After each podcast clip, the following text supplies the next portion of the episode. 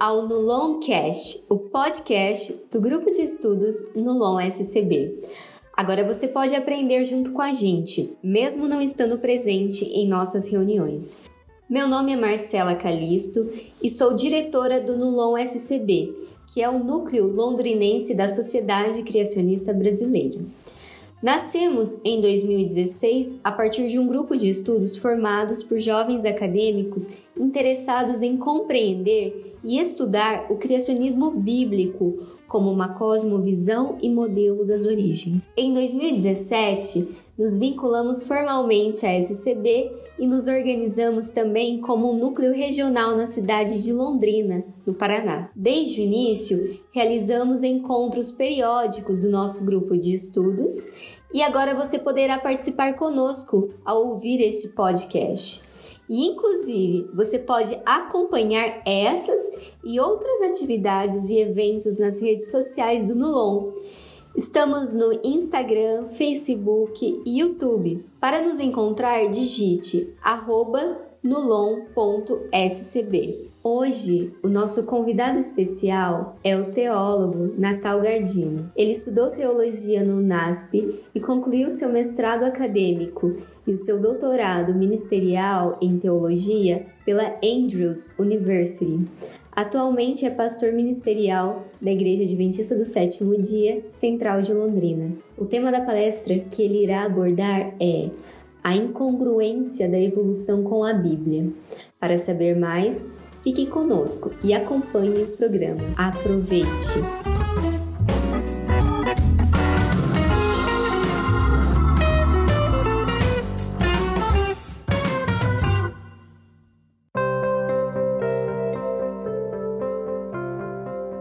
Então, para nós começarmos, eu queria convidá-los a fechar os seus olhos para nós fazermos uma oração. Vamos pedir a bênção de Deus. Querido Deus, amantíssimo Pai, pedimos a tua bênção nesse momento, que teu Santo Espírito possa iluminar nossa mente para que possamos entender a tua mensagem e que o teu Santo Espírito também possa usar o pastor Natal para que ele fale inspirado por ti. Nos abençoe, nos guarde e perdoe pelos nossos pecados, em nome de Jesus. Amém. Pastor Natal, o momento é todo seu, que Deus te use nesse momento. Amém. Muito obrigado, antes de tudo, pelo convite. É uma honra poder participar desse grupo que procura entender as origens e entender tudo na base não só da Bíblia, mas da ciência e da razão. O tema que a gente vai ter hoje aqui é muito importante. Já adianto, eu não sou físico, biólogo, mas como teólogo, eu vou mostrar a incongruência, a incompatibilidade total entre a Bíblia e teoria da evolução. Por que, que eu estou trazendo esse assunto, que é tão importante? É quando eu ainda estava pastoreando Maringá, estava ali com o pessoal do NUMAR, né, o Núcleo Criacionista de Maringá, e o Everton me comunicou que estava tendo, naquela ocasião, um encontro de batistas evolucionistas. E a gente ficou surpreso com isso. Eu não pude ir participar dessa reunião, mas, é, se não me engano, o próprio Everton foi, com mais alguém. É, eu não lembro se foi o Everton mesmo, mas foram dois deles lá, disseram que é um pessoal muito legal, é, cristãos, mas que defendem a evolução. Será que é possível isso? Então eu gostaria que a gente é, entendesse como que é impossível isso. É importante saber disso, porque hoje existem os chamados cristãos progressistas.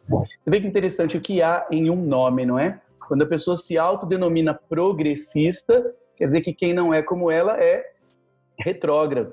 E os chamados cristãos progressistas, eles é, defendem a possibilidade da evolução. A incongruência, a incompatibilidade da evolução com a Bíblia. É um grande erro que as pessoas divulgam por aí, de que a razão vai para um lado e a fé vai para outro lado, totalmente oposto. Muitas pessoas creem que isso é a realidade, mas isso está totalmente errado. Porque a Bíblia, ela tem que ser, ela é baseada na razão e a fé tem que ser baseada na razão também. É, veja que interessante esse versículo que eu quero usar como base. Aliás, eu acho que é a base de todo o que o criacionista. É, ali diz assim, 1 Pedro 3,15: Antes santificai a Cristo como Senhor em vosso coração, e estáis sempre preparados para responder com mansidão e temor a qualquer um que vos pedir a razão da esperança que há em vós. Veja que interessante. A palavra razão está aqui. Nós temos que usar a razão para explicar por que nós cremos em Cristo. E eu quero marcar essas duas palavrinhas aqui, ó, que nós temos que estar preparados para responder à razão da nossa fé. Eu peguei aqui do Bible Hub, é um, um site muito legal que mostra a Bíblia na língua original, tanto no Velho Testamento como no Novo. E eu peguei esse versículo aqui para ver como é que ele está na língua original. E eu marquei as palavrinhas também que eu marquei lá. Veja só, aqui eu marquei responder e razão. A palavra razão, ela é logos. Aqui ela está declinada, não é porque aqui ela não é o sujeito da oração, ela está como logon, mas a palavra é logos. A palavra tão poderosa para os gregos, que quer dizer a razão universal, e que alguns até divinizavam o logos, tá? Então, logos é razão. E veja a outra palavra aqui que interessante, a palavra que nós devemos responder sobre o logos que nós temos, a razão que há em nossa fé, a palavra é apologia. Nós temos que dar uma apologia, uma defesa da razão que há em nós. Nosso cérebro precisa de coisas racionais. Deus nos fez inteligentes e nós não podemos crer em fideísmos, que são quaisquer histórias que alguém inventa e as pessoas creem. Nós queremos uma fé racional que preencha o nosso cérebro a necessidade de lógicos, de lógica, de razão. Deus espera que a gente use a razão para crer nele. Esse versículo também é muito famoso, eu gosto muito de usá-lo. Isaías 1,18, Deus fala: Vim depois e arrazoemos. Vamos usar a razão, vamos conversar. Romanos capítulo 12, verso 1 e 2 diz que Deus espera de nós um culto racional. E veja que interessante que a palavra racional, eu marquei aqui do lado, é logikos, que é lógico, que é baseado no logos também, tá bom? Deus espera que a gente tenha uma apologia, uma resposta, uma defesa da razão da nossa fé e que a gente ofereça para ele um culto logikos, razoável, racional, é baseado no logos também. E veja, pela fé nós entendemos, nós compreendemos, tá? E fé quer dizer confiança, não quer dizer ter uma ideia na mente, ah, eu creio nisso mesmo que não tenha provas. A fé é confiar, nós confiamos porque temos razões para isso, temos evidências. Pela fé nós compreendemos, nós entendemos. Isso está no nosso cérebro, mais do que no, no espírito ou na alma, como dizem. Nós entendemos que os mundos, pela palavra de Deus, foram criados, como diz em Gênesis, de maneira que aquilo que se vê, a matéria, foi criada do que não é visível. Deus criou ex nihilo, criou do nada. Nós cremos nisso. É, assim como os que creem na evolução creem que tudo surgiu do nada, que toda a matéria do universo, todas as galáxias, todos, imagina, todo o universo estava contido num pontinho ínfimo, é, microscópico. É, é um absurdo. Eles creem também na, na, que o universo surgiu do nada, ou do tudo, porque tudo estava contido num ponto, o que vai contra a própria, a própria física, não é? Então, é, nós estamos hoje num problema, num dilema, porque nós cremos na Bíblia pela razão, e a Bíblia tem tantas outras evidências, isso dá outra palestra sobre as evidências lógicas de crermos na Bíblia, arqueologicamente, profeticamente e tudo mais. Mas, por outro lado, nós temos os que dizem que defendem a ciência racional, é, desprezando o metafísico. Então, veja, o grande inimigo da religião atualmente é o Richard Dawkins, não é? Ele é um biólogo que odeia a religião e ele é um, um ateu militante e muito forte. E veja a frase que ele disse: é absolutamente seguro dizer, ele diz, quer dizer, é uma certeza dizer, de acordo com Richard Dawkins, que se você encontrar alguém que diz não crer na evolução, esta pessoa é ignorante, idiota ou louca. Ou, no inglês, ele diz ou wicked. Wicked, em inglês, é ímpio, né? Mas ele não ia usar esse termo. A ideia é, é perversa, é uma pessoa fora do normal. Então, veja, que dificuldade que hoje muitos jovens enfrentam. Se eles pensam que a gente crê na Bíblia por um, por um fideísmo, porque é uma historinha moral que a gente tem que crer, que é contra a razão. E aí eles veem alguém dizendo um negócio desse e as pessoas zombando de quem crê na criação. Ele diz que é louco quem não crê na evolução. Por outro lado, também, Deus diz que é louco quem não crê nele. Salmo capítulo 14, verso 1, diz o tolo, e tem traduções que usam a mesma palavra para louco. Diz o tolo, louco no seu coração, não há Deus.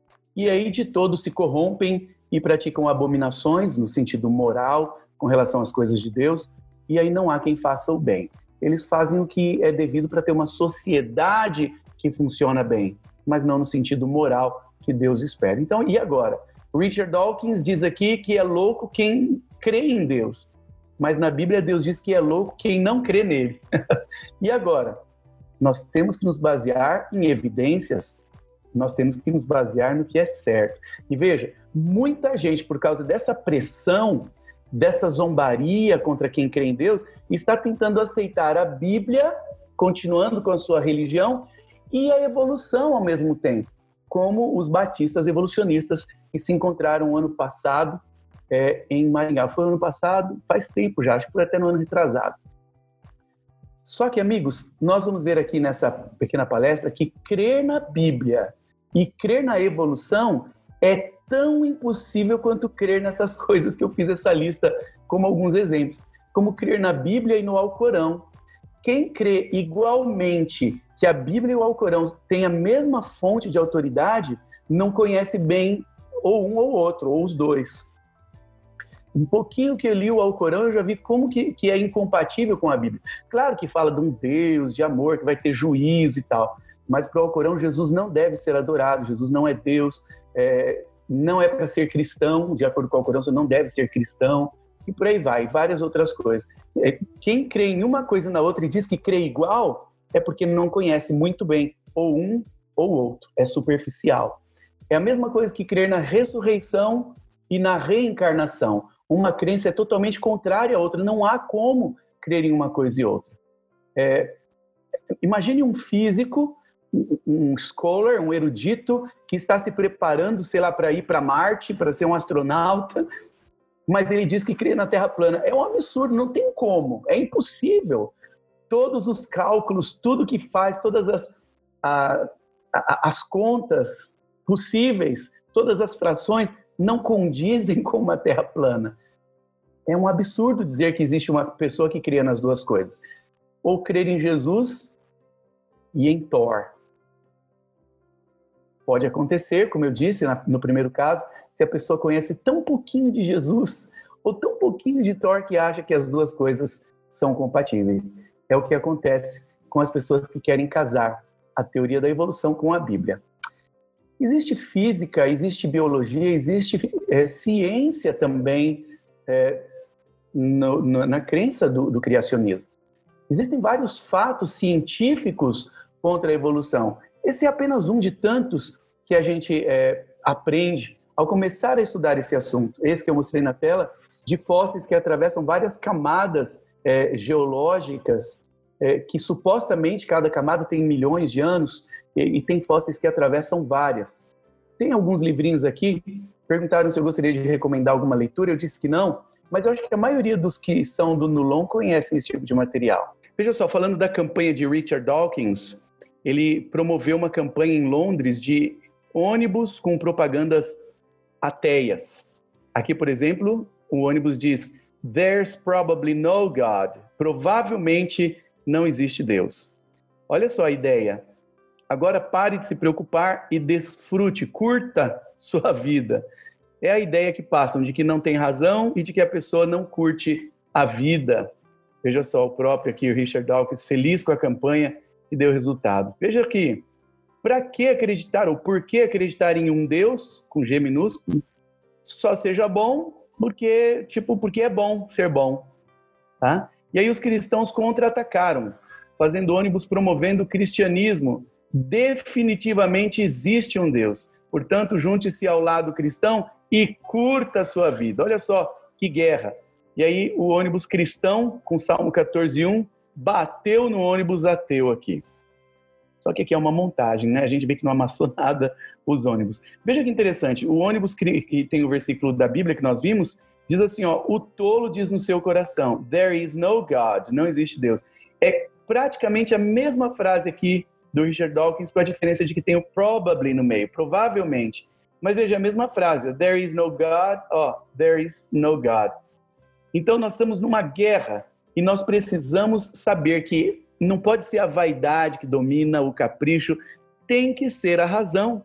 E nós temos razão em crer ou na Bíblia ou na evolução. E nós vamos aqui a pouquinho entender por quê. Eu só quero mostrar primeiro para vocês como que é, tem muito ego envolvido tem muita vaidade aqui no meio. Veja só, Thomas Nagel, ou Nagel, não sei como é que fala o nome dele, Nagel, um filósofo ateu, diz o seguinte: eu quero, mas mesmo que não seja, ele quer que o ateísmo seja verdade. E fico incomodado pelo fato de que algumas das pessoas mais inteligentes e bem informadas que eu conheço são crentes religiosos. Isso incomoda ele, porque eles gostariam de crer que o cristão é tolo, que ele crê em qualquer coisa, que ele não estaria na academia, e isso incomoda, porque eles querem que seja diferente. Veja só o que mais ele disse. Não é que eu simplesmente não acredite em Deus e naturalmente espere que eu esteja certo em minha crença mas eu espero que não haja Deus. Eu não quero que haja um Deus. Eu não quero que o universo seja assim. Então veja, existe bastante ego aqui, bastante é, tantrum, como dizem em inglês, criança mimada que se joga no chão e quer que seja do jeito dela. Só que se a maioria dos nossos jovens não estiverem, dispo não estiverem é, dispostos mesmo, preparados para saber responder à razão da nossa fé, eles acham que a nossa fé não tem razão que o cristão ele crê em crendices e ele vai para esse lado, mesmo que ele não tenha tanta certeza assim. Por outro lado, a gente sabe que cientistas famosos aí, como Isaac Newton, o pai da ciência, ele acreditava muito em Deus. Ele diz assim, ó, quem pensa apenas pela metade não vai acreditar em Deus, mas quem realmente pensa tem que acreditar em Deus. E aqui ele explica por quê em outra frase. A gravidade explica os movimentos dos planetas, mas ela não pode explicar quem põe os planetas em movimento. Mas apesar de tudo isso, apesar de que o pai da ciência e tantos outros criam em Deus, apesar de tantos problemas da teoria da evolução, infelizmente a evolução está evoluindo. Veja só, a teoria da evolução já foi aceita oficialmente há muitos anos pela Igreja Católica. Oficialmente, eles dizem que creem na evolução. Talvez a maioria dos membros da igreja não saibam disso, mas a Igreja Católica oficialmente crê na evolução, ok? É, e várias igrejas evangélicas, como eu falei, dos batistas evolucionistas, estão aceitando gradativamente ou até fazendo algumas concessões para a teoria da evolução. Outro problema, as igrejas que defendem a criação, como nós, os adventistas muitas vezes têm pressupostos errados. Se a pessoa não tem muita informação, alguns vão ter pressupostos errados, como no, não nosso caso, adventistas, aqui nesse ponto, de que a Terra ainda é o centro do, da criação para eles, que Deus teria criado todo o universo em função da Terra. É, são os criacionistas da Terra jovem, isso é um problema, é, traz muita dificuldade também. E aí eles são desprezados pelos é, acadêmicos. Os criacionistas muitas vezes são vistos como fanáticos, ignorantes, como disse o Richard Dawkins, e fundamentalistas.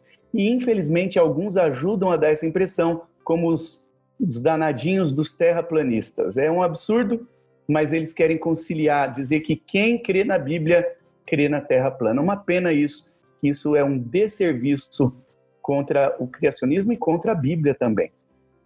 Porque uma coisa não tem nada a ver com a outra, né? É, infelizmente, muitas vezes na televisão, quando fala dos terraplanistas, associa eles com os criacionistas. Uma pena isso. Então, o problema do evolucionismo só vai aumentando. Outra coisa que faz que contribua para isso é que o número de ateus hoje, e talvez por causa disso também, da, da teoria da evolução, o número de ateus cresce entre juvenis, bastante, e jovens, mesmo daqueles que frequentam instituições religiosas. porque não tem como fugir da mídia, da internet e das academias que ensinam muito isso. E, infelizmente, nossos professores e líderes religiosos muitas vezes não estão preparados para lidar com esse problema de maneira acadêmica e racional.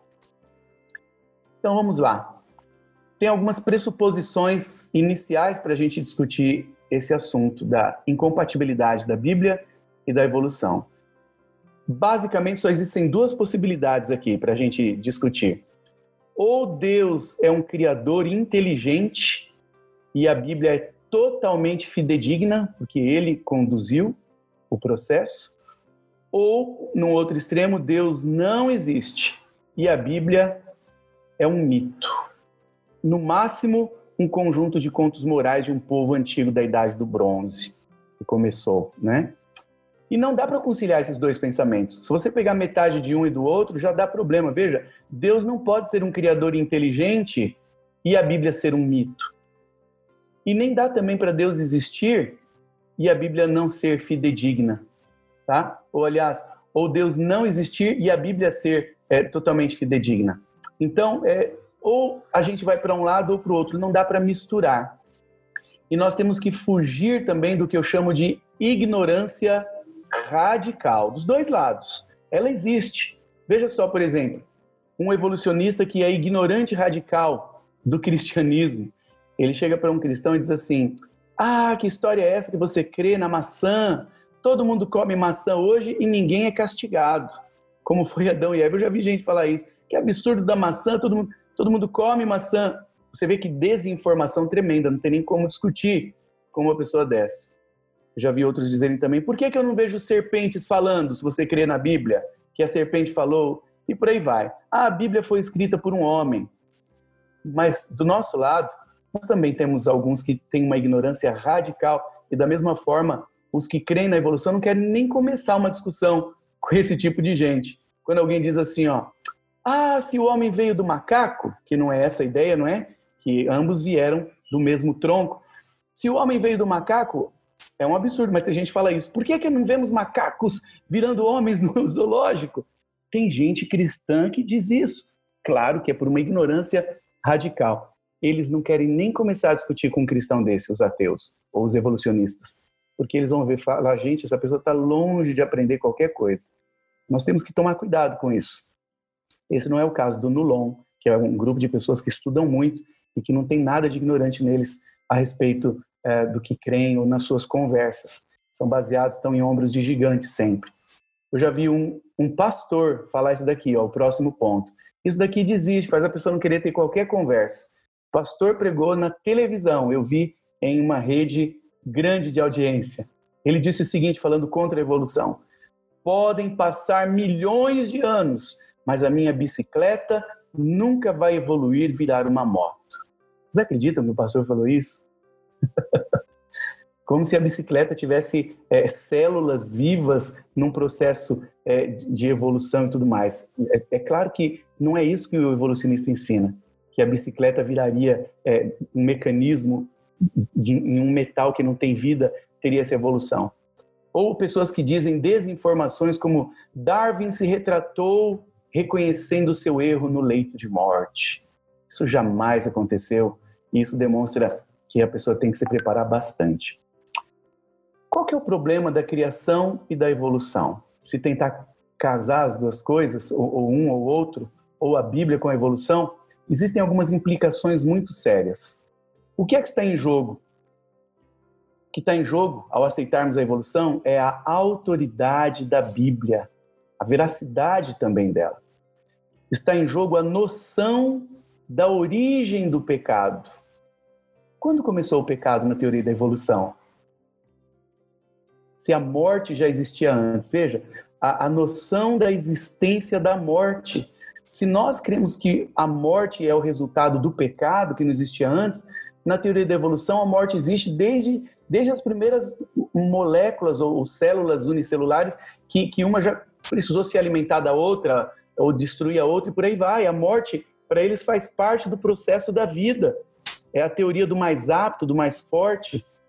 Se a gente tentar casar a Bíblia com a evolução, em que momento que, que a morte é um problema resultante do pecado. Aliás, quando surgiu o pecado? Em que momento ele começou? E aí nós temos também a, o problema que aí existe a necessidade de um salvador ou não? Se não existe a origem de um pecado, nós precisamos de um salvador do quê? Para nos ajudar nos maus comportamentos, em desvios de conduta? O que é o pecado? O que, é que está em jogo também é a esperança da ressurreição e da vida eterna. Se a Bíblia seria apenas uma metáfora em Gênesis 1 a 3, será que ela não é uma metáfora também no, nos últimos capítulos, falando da ressurreição? E o mais importante que está em jogo ao tentar aceitar a evolução e casá-la com a Bíblia é o próprio caráter de Deus, que teria constituído a vida que teria trazido o homem até a forma de Homo sapiens sapiens através da morte, da barbaridade de muitos que se mataram na evolução até chegar nesse ponto. O próprio caráter de Deus está em jogo aí. E a gente sabe que esse é o ensino mais corrente, não é? Da evolução. E que o cristianismo é zombado, como nós temos visto. Mas isso não é novo. Sempre foi assim. E por isso Paulo dá um conselho para Timóteo muito interessante, que é para nós e é para todos vocês aí, jovens, é, estudantes, participantes do Nulon, universitários e irmãos que querem aprender também. Olha o que Paulo diz para Timóteo, numa época em que os sofistas, os filósofos aí ambulantes, estavam enchendo a cabeça do povo de ideias erradas, tá? os sofistas, os estoicos, os epicureus, e tanta coisa ruim que acontecia, a filosofia estava em alta, e Paulo fala assim, ó, evite as conversas vãs e profanas, olha só, e as oposições da falsamente chamada ciência.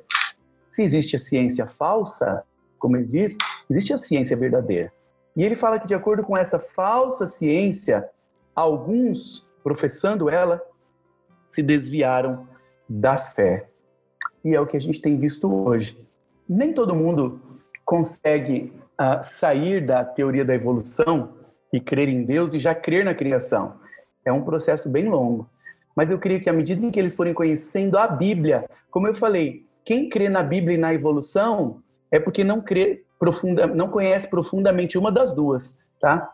Veja o Dr. Francis Collins, foi um mapeador do genoma humano, ele era ateu, mas ao estudar a complexidade de tudo, da vida e tanta coisa, ele passou a crer em Deus. Só que ele ainda crê na evolução. Ele é um cristão evolucionista. Mas a gente crê que ele está caminhando, está aprendendo. À medida em que ele aprender a profundidade da Bíblia, ele vai ter que abandonar a teoria da evolução por causa de todas essas coisas que eu mostrei que estão em jogo. Ao estudarmos o cosmos, ao estudarmos a ciência, quanto mais nós estudamos, mais nós percebemos como que os céus, tanto no macro como no microcosmo, não é? Não só os céus, mas o microcosmo, anunciam, eles proclamam a glória de Deus e anunciam a obra das suas mãos. Estudar ciência não é se afastar de Deus, é pelo contrário, é reconhecer que existe um Criador, mas a gente tem que estudar baseado na Bíblia, na palavra de Deus que ela dá a direção. Agora veja algumas implicações muito sérias da evolução sobre a Bíblia, se a pessoa tentar aceitar isso. Veja só que sério isso, parece que quase ninguém pensa nisso. Ah, antes deixa eu só explicar que existem pessoas que creem assim. Quando eu era pastor associado na Igreja Central de Curitiba, lá tem uma bibliotequinha muito boa. E uma vez eu peguei um livro da biblioteca que era um comentário sobre Gênesis, um comentário de alguém cristão, um erudito. E o livro grosso assim, um comentário de Gênesis muito bom. E quando eu cheguei em casa, lendo no comecinho, o autor dizia que Adão e Eva eram uma figura do primeiro Homo sapiens, de todo o processo evolutivo, quando Deus pegou e falou: não, agora nessa geração já pode ser considerado, esse já é o Homo sapiens, esse é o Adão. e aí ele teve que ficar com uma mulher também, né, dessa geração dele, que evoluiu tanto quanto ele, e Deus, de acordo com esse autor, considerou a partir dali, ó, a partir daqui você é o humano. E o pecado dele é, atingiria todos os, os, outros humanos. Veja que, que interessante isso. Ou seja, nós não teríamos vindo apenas de um só, do mesmo Adão, haviam outros também aí nessa época. Mas, de acordo com o autor, Deus escolheu Adão, esse Homo sapiens, para representar todos os outros. Tudo para tentar conciliar a evolução com a Bíblia. Ele teve que matar a Bíblia, tirar a seriedade, a factualidade da Bíblia, transformando ela numa metáfora para aceitar a evolução. Vamos lá, concluindo. O sábado não teria sentido, a Bíblia seria uma alegoria, e como eu estava dizendo quando caiu, esse seria o maior problema.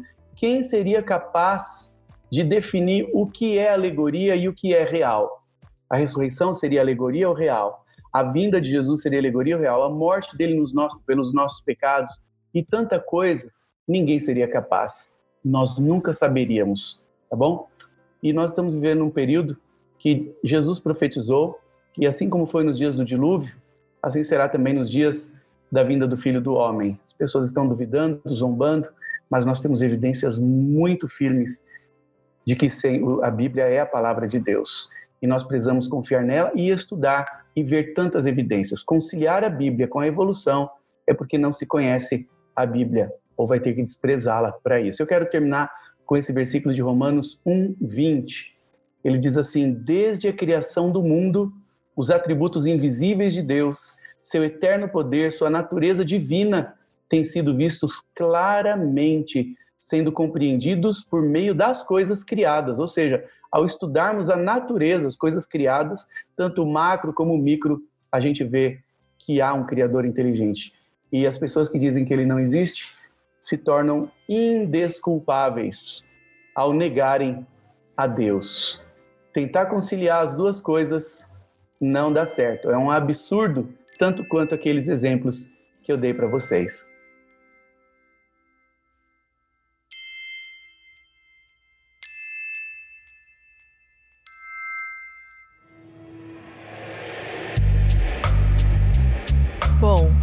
Eu disse, o nosso grupo é um grupo de estudos.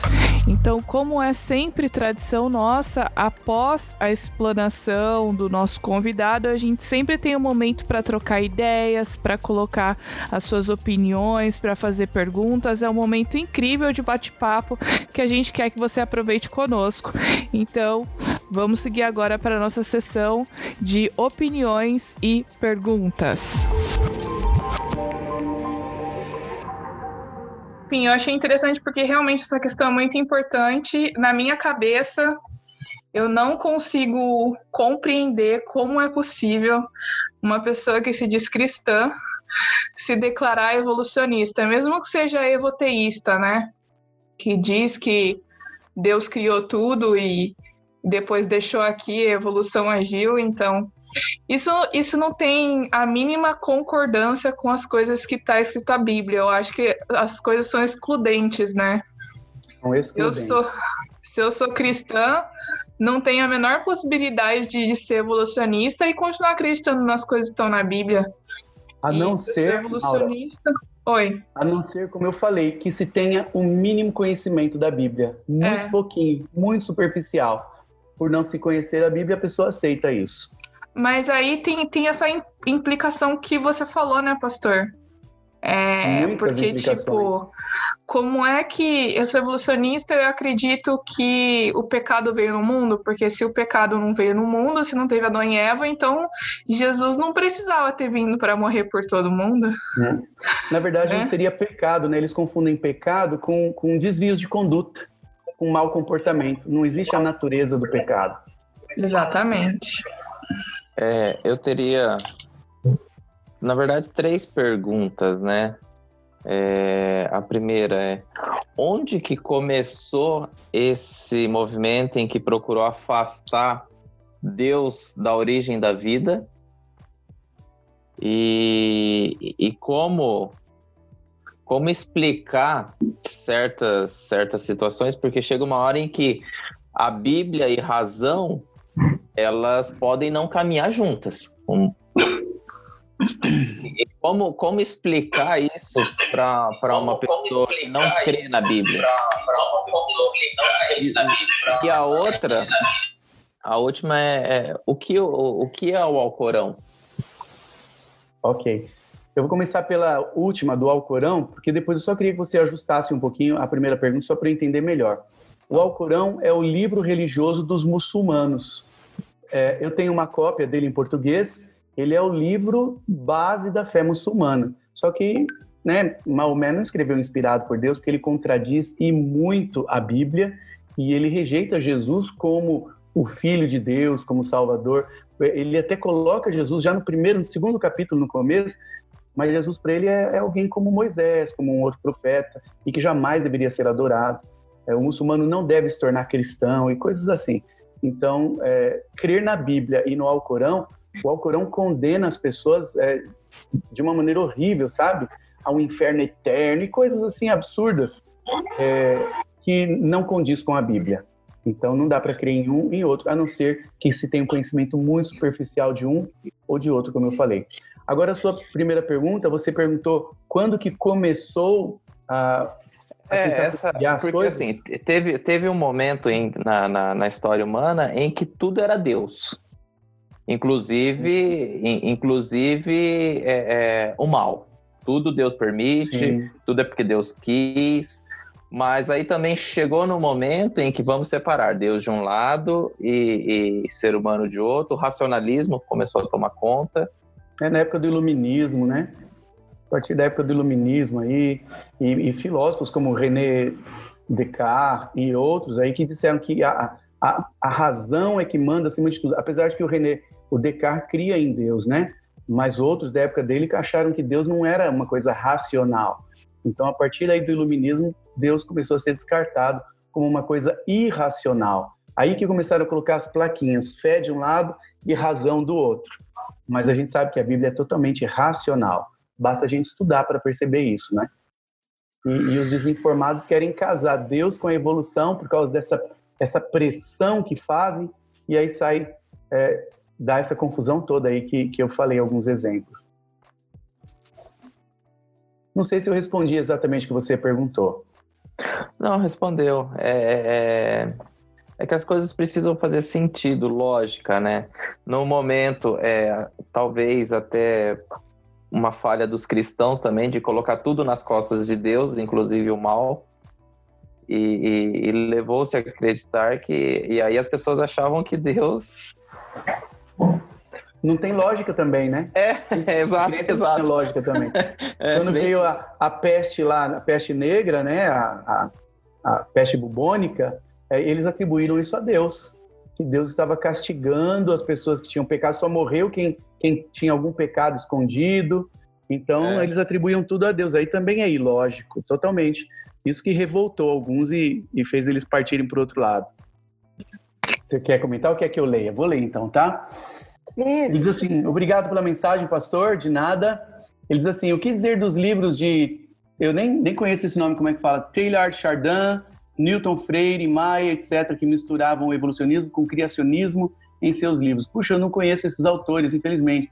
Inclusive, li um da biblioteca da UEM quando estava cursando geografia, intitulado Criação e Evolução: Deus, o Acaso e a Necessidade. Freire Maia foi professor de genética da UFPR, não me engano, e teve o Parque da Ciência batizado com seu nome. É, eles escreveram esses livros é, relacionando as duas coisas como válidas? É isso que você diz, André? Ele respondeu sim. É, eu, infelizmente, eu não conheço esses autores. Eu até copiei aqui para depois eu dar uma pesquisada. Não, é só comentar assim que às vezes a gente conversa sobre esse assunto e a gente mostra é, em, em, Lucas, se não me engano, que vem a genealogia de Adão até Abraão e não tem como aquilo ali ter milhões de anos, né? Quando há alguma evidência assim que mostra uma cronologia curta, aí eles rejeitam, eles falam, não, mas isso aí tem, tem vários gaps aí, eles só colocaram os personagens principais, falta um monte. É, sempre quando tem um conflito entre a evolução e a Bíblia, quem perde é a Bíblia para eles. Desculpa, Moema. Não, é só um comentário simples que eu lembro quando eu estava na época da faculdade que eu fiz biologia, é, tinha algumas pessoas que se consideravam evolucionistas teístas que hum. era o pessoal católico da turma. E eles falavam que eles eram evolucionistas teístas e que para eles Deus, é, Deus regia a evolução. Uhum. Então era igual você comentou essa mistura, né? Eles tentavam unir a Bíblia e a evolução, que a gente sabe que na verdade não tem como fazer isso, né? Mas eles tentavam juntar as duas coisas. Mas é como eu falei, para eles fazerem isso, eles têm que tornar a Bíblia uma metáfora, eles têm que considerar é. que a criação não é literal, e aí perde vários outros pontos que para eles também não é literal. Aí eles tentam explicar os milagres de maneira científica, né? Ah, o maná que caiu no deserto, a maioria que crê desse jeito, eles explicam os milagres tudo tentando fazer de forma científica, assim, é, não creem em milagres tão grandes. Ah, o maná no deserto, por exemplo, eles dizem que é um tipo de um cactus que tem lá, que no meio da geada da noite ele racha e aí solta em vários pontos um, a seiva e aí ela endurece e parece um negocinho branco grudado, é o maná. Não é nada, não é isso que a Bíblia diz. Né? Eles dizem que o mar abrindo, na verdade, pode ver, se você perguntar para esses mesmos, eles não creem que o mar abriu é, é, um período em que o mar baixava e eles atravessaram com a água pelas canelas. Mas não é isso que a Bíblia diz. Deus não pode ser um Deus de milagres, né? É, é um Deus que não opera milagres, não, pelo menos não no nível material, físico. Primeiro, agradecer o pastor pela, pela exposição. Esse tema é muito importante. E, inclusive, pastor, quero fazer um comentário e se a minha lógica estiver enganado, me corrija, por favor. É, eu, tava, eu fiz uma disciplina sobre filosofia e história das ideias pedagógicas e estava lendo um livro do Diderot, que é da época do Iluminismo, uhum. século XVIII. E as ideias, e Diderot é bem anterior ao Darwin. Uhum. E na época, no, no livro, ele já citava muitos conceitos que hoje são tidos como darwinistas e eu achei muito interessante. E o senhor mencionou a questão do movimento iluminista, né? Que essa divisão entre uhum. Deus e ciência e, e religião, uhum. ela tem uma origem nisso. E eu ando refletindo algumas coisas nos meus estudos. E até esse movimento que nós temos hoje, que muitos chamam de marxismo cultural, ele tem uma origem, tem muito a ver com ideias iluministas. Nossa. A gente tem toda uma discussão na universidade, uma polarização entre marxistas, é na minha área, né, que sou da educação, com construtivistas, e muito assim do que. E, e também há muitos maus entendidos conceituais que são disseminados de forma panfletária em relação a toda essa discussão e polarização social. Mas uma coisa que tem me chamado bastante atenção é que esse movimento que nós temos hoje de secularização, é, de que tem a ver com a desmoralização social, é, com perversão sexual, por exemplo, tem bases em bandeiras que já são iluministas, que já vinham desde essa época de Revolução Francesa. Queria que o senhor comentasse se essa minha, se meu olhar tá não tá, tá numa lógica assim. Tá correto, sim. Eu também tenho estudado muito sobre isso, o marxismo cultural, como que tem afetado o mundo todo, as origens e com certeza está baseado sim na ideia do iluminismo de que o homem tem que seguir a razão, a lógica para ter paz, para ter amor, todo mundo, que as, as normas morais para eles, elas são, é, são criações humanas de, de acordo com cada sociedade. Porque veja, se, se o mundo evoluiu, quais são, o que é, o que é moral?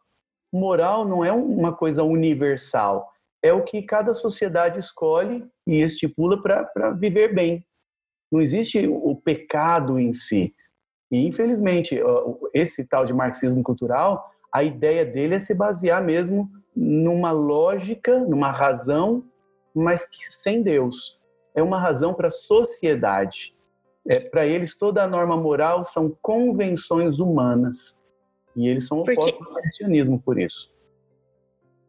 Inclusive, pastor, porque eu, eu vejo que marxismo é uma linha filosófica que é fruto do naturalismo, mas existem outras linhas que, são, que também vêm dessa versão naturalista, outras cosmovisões. Por exemplo, a gente tem o positivismo, uhum. que é fruto também do movimento da Revolução Francesa, que exerceu uma grande política brasileira, na história do Brasil, é, no último século, e também prega a questão da, é, da desmistificação da sociedade, por isso eles atacam a questão da religião, e o Conte vai e funda a religião positivista, que inclusive. É, e, e, é importante a razão, a razão, a razão tira Deus, aí eles fundam uma religião da razão sem Deus. e eles colocam a, uma, uma mulher, uma estátua, fazendo é, um paralelo com Maria. É. Colocam os grandes filósofos da humanidade como os santos, né, a serem os heróis a serem adorados e reverenciados no culto da religião positivista. E assim, parece um absurdo, mas nós ainda temos duas igrejas que restaram aqui no Brasil e que Exatamente. ainda funcionam. Uma está no Rio que de Janeiro, ainda né? Funciona. Eu só sei de é, E a outra em Curitiba. Ah, é? Eu já assisti é, uma palestra aqui na UEL com um membro dessa religião, da religião positivista. Porque eu, fazia, eu faço parte de um grupo que estudou esse tipo de filosofia. Já li Augusto Conte na iniciação científica, então tem uma certa proximidade. É algo assim para a gente refletir o que, sobre a importância da religião. Isso tá, mesmo que a gente queira se afastar de Deus, a gente tem uma necessidade de estar tá adorando alguma coisa. Exatamente. Né? E, e interessante, pastor, que Conte ele queria, ele dizia que a sociedade passa por três estágios de evolução. No primeiro estágio, ela é está religioso. presa ao, a uma fase mitológica. Então, os homens nessa fase tentam explicar o mundo a partir de um olhar mitológico que ele diz religioso. Depois, a humanidade passa por uma fase metafísica. Então, nós tentamos explicar o mundo com olhar, um olhar conceitual, mas que ainda não faz parte da nossa realidade. E o terceiro estágio, que é o qual a, a humanidade deveria caminhar, seria o estágio científico, onde nós é, explicaríamos o mundo e entenderíamos o mundo a partir da ciência, que tem base matemática, que a matemática, para Augusto Conte, é o fundamento do, de todo o trabalho científico. Mas é, é interessante. Produziria, e olha só que interessante, e aí produziria ordem e progresso. Foi o positivismo que colocou a frase na nossa bandeira. O positivismo foi muito influenciador no Brasil nessa época em que estava fundando essa religião, que a ideia de que a razão vai promover ordem e progresso, e é por isso que está na nossa bandeira até hoje. Esse assunto da área de humanas é muito, muito, muito importante. E uma, uma observação que eu já ouvi de amigos é que toda vez que tem evento criacionista, as pessoas só falam coisa de genética, biologia, de Big Bang, e nunca ninguém fala de humanas.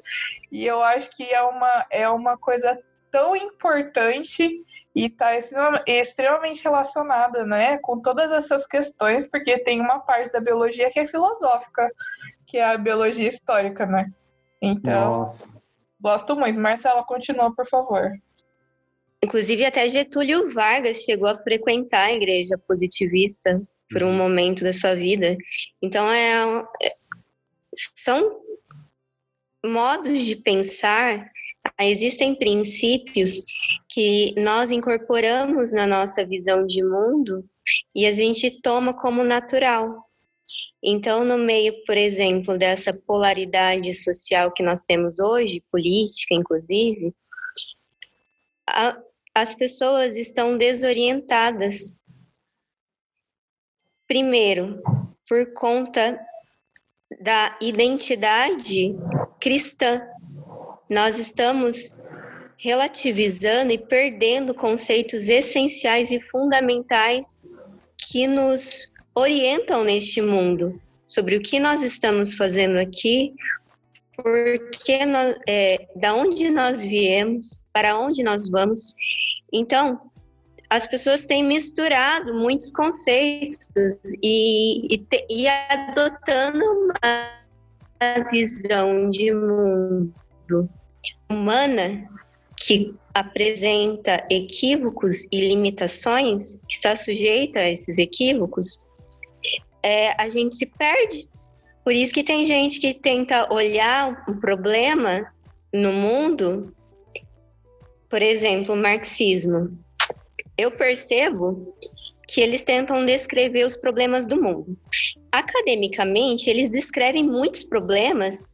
A gente lê trabalhos é, acadêmicos que, que falam sobre problemas de divisão sociais e tal, e a análise ela é muito bem feita, mas qual que é o problema disso tudo? A cosmovisão do ponto de partida e para onde vai chegar e a solução que, que é proposto é totalmente problemática, porque não tem nada a ver com, com o nosso cristianismo, com o que nós entendemos que é, é a revelação, que é a verdade.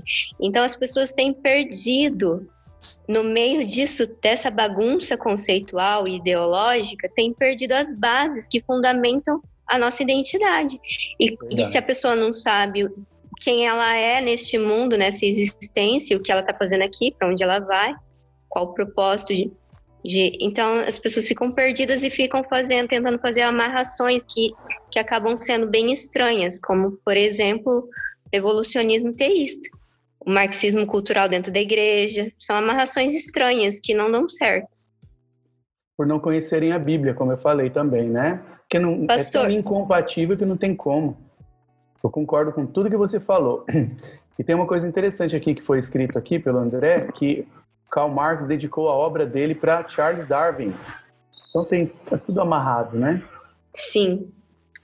Tudo amarrado dentro de uma cosmovisão. cosmovisão. O evolucionismo. Então, não, é que a gente tendo essa conversa, sempre fico lembrando da reação do pessoal na época da graduação, né? São comentários simples, mas é que me fizeram pensar assim na, na dificuldade que eu tenho para entender que boa parte do pessoal que estudou comigo, que é da área de biologia, muitos nem acreditam em Deus, né? E é a área que estuda a vida, que por si só a vida ela é extremamente complexa, né? A gente vê complexidade redutível em todos os cantos. E, e mesmo assim, as pessoas têm uma dificuldade enorme de, de, de aceitar. Na academia, tem muita gente que é ateia, né? E os, eu lembro que os estudantes, ninguém cogitava evolução em sala de aula, simplesmente aceitavam como uma verdade absoluta. Simplesmente era e pronto. É. A, a evolução não era vista como uma teoria, simplesmente era a, a verdade e acabou, ninguém discutia. É Se alguém tentasse cogitar, provavelmente teria problemas, porque os professores passavam aquilo como uma verdade absoluta, assim, sabe? É... E isso acontece, eu creio, em grande parte, é uma questão filosófica também, né? Eu creio que em grande parte isso acontece de, de rejeitarem com tamanha força assim, o cristianismo, a religião em Deus, porque do jeito que eles creem, se o mundo evoluiu, é, não existem é, limites, não existem, não existe o pecado. Por que, que é pecado ser é, é, ter atividade sexual com alguém do mesmo sexo ou com alguém que com quem você não é casado?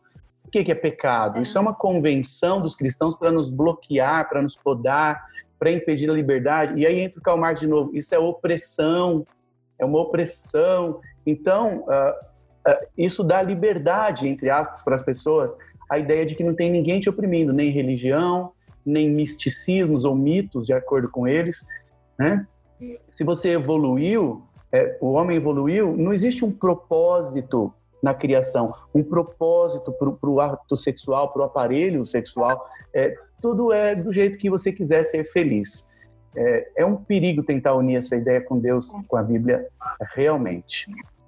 É igual a questão do plano da salvação, né? Quando a história da queda da humanidade, a questão do pecado, quando ele é visto como um mito, como uma historinha, simplesmente algo que não é real, a história da, a, o plano da salvação ele vai por água abaixo, né? Totalmente. Se não teve queda, não tem por que a gente ter um salvador para resgatar a gente, para ter a salvação através da graça. Não, não tem não tem porquê disso, né? Perde o sentido. E, e, nesse caso, se Jesus é, é, é, o Salvador, ele é o Salvador do quê? De mau comportamento. Então você não tem o um pecado para ser limpo, livre do pecado. Você tem que melhorar o seu bom comportamento para poder ir para o céu. Como assim? Não é? Jesus não está me salvando de algo que eu estou preso, que é o pecado.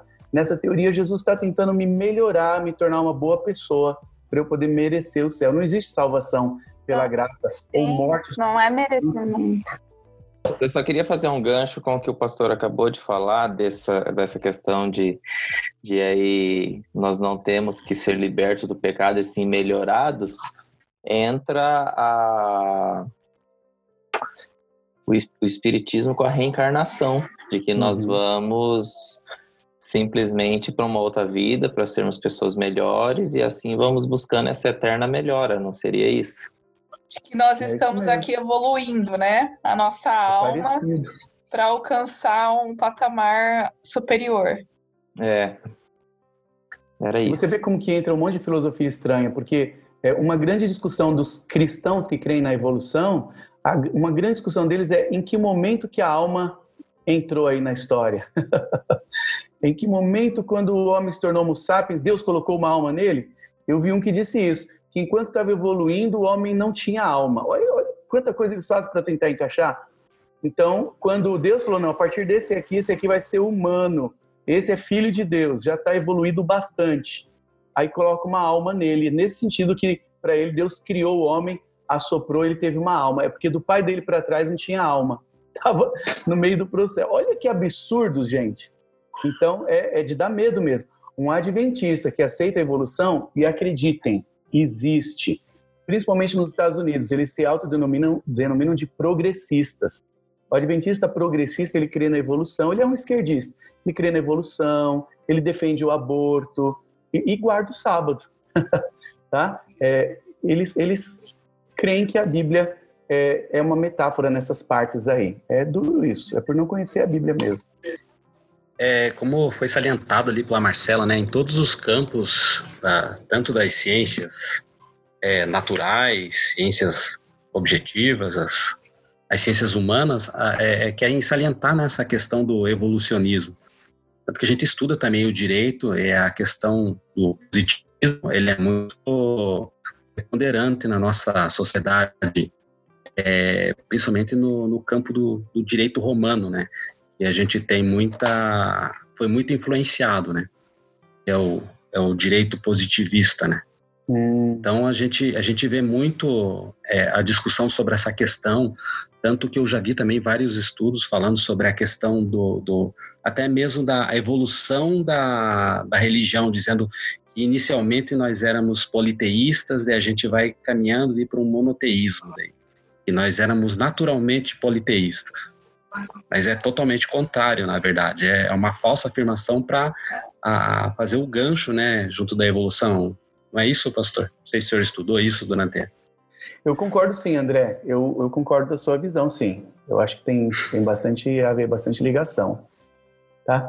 O, deixa eu ver quem fez um comentário aqui, muito o... importante também. O Lucas. Lucas, né? Ele colocou uma coisa aqui, ó. O André também.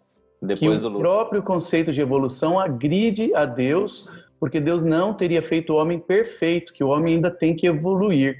E veja que é o contrário do que a Bíblia ensina. A Bíblia ensina que Deus fez o homem perfeito e o pecado está fazendo o homem decrescer, não é? No sentido moral é, e físico e tal. Só que a evolução ensina exatamente o contrário. O homem está melhorando a cada dia.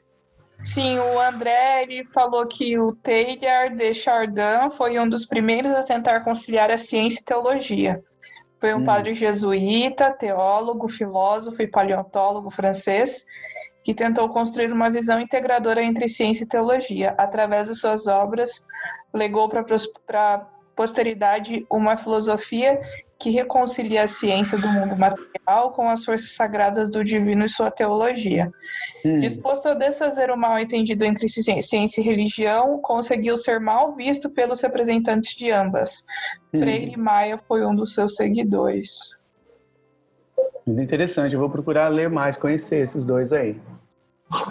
Eu sempre falo quando eu quando eu faço live nos colégios para falar do museu, né? É, eles sempre me, me, às vezes de vez em quando eles pedem para eu falar alguma mensagem do porquê que é importante, né, do museu, o que é importante criacionismo. E eu sempre falo que isso está profundamente ligado com a nossa a formação da nossa identidade, né? Então, se a gente não sabe de onde a gente veio, se a gente não tem é, consciência que nós fomos criados com um propósito, é, a gente não tem por que tá aqui. E aí a vida deixa de ter sentido, né? Então, é, ser criacionista não é só você ah, acredita na Bíblia, acredita na criação. Isso tem a ver com a sua identidade, porque daí você sabe que você foi criado, que você tem um propósito, tem a ver com a sua autoestima, porque você sabe que tem alguém que te ama, que está aqui e que cuida de você, né? Então, é, eu acho que isso tem, assim, implicações muito importantes mesmo é, para a nossa formação, né? Pastor, então a gente, nós queríamos a, agradecer pela, por você ter aceito o nosso convite para liderar o grupo de estudos de hoje.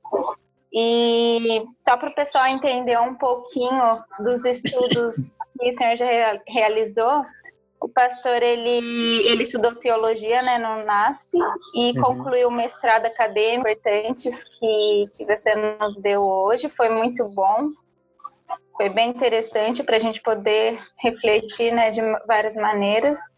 E Outra coisa que eu preciso acrescentar também que me pediram é que, para quem tiver interesse, que eu acredito que todos têm interesse, sobre os eventos feitos pela SCB, a programação dos seminários Filosofia das Origens e as apresentações, elas estão disponíveis no site filosofiadasorigens.org.br, incluindo também partes relacionadas com ciências sociais e humanas, igual a Maró estava falando, que gosta de ouvir a Marcela, então tem conteúdos na parte de humanas também.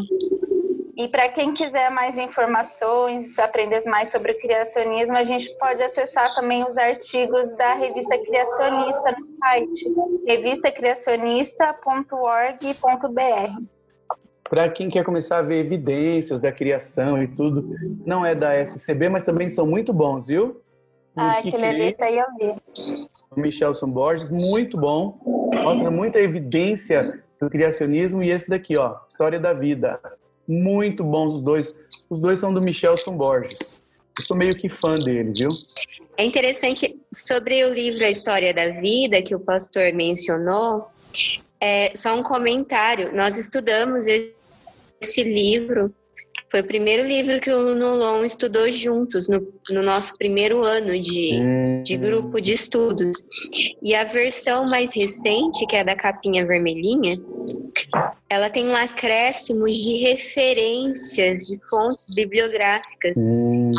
Que são muito importantes, assim, para quem é curioso, quer buscar as informações na fonte. Então, é bem legal uma indicação muito boa de conteúdo para quem quer começar a estudar o criacionismo. Mais uma vez agradeço pela participação um e pelo momento rico de aprendizagem que o senhor tem nos proporcionado aqui. obrigado, Peço para o senhor comigo. fazer uma oração agora para a gente encerrar. Muito obrigada, a gente agradece. Então vamos orar. Senhor nosso Deus, muito obrigado, Senhor, por este grupo do Nulon de jovens, de pessoas estudiosas que acreditam no Senhor, na criação e que querem ser fiéis a Ti. Mas eles não querem somente hum. crer no Senhor sozinhos, como nós lemos no começo, eles querem fazer uma apologia da razão da nossa fé.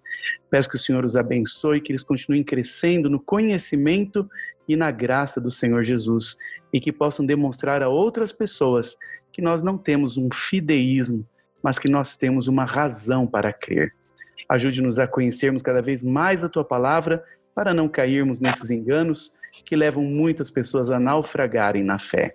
Entrego este grupo em tuas mãos, peço que o Senhor os abençoe e a cada um de nós. Em nome de Jesus. Amém.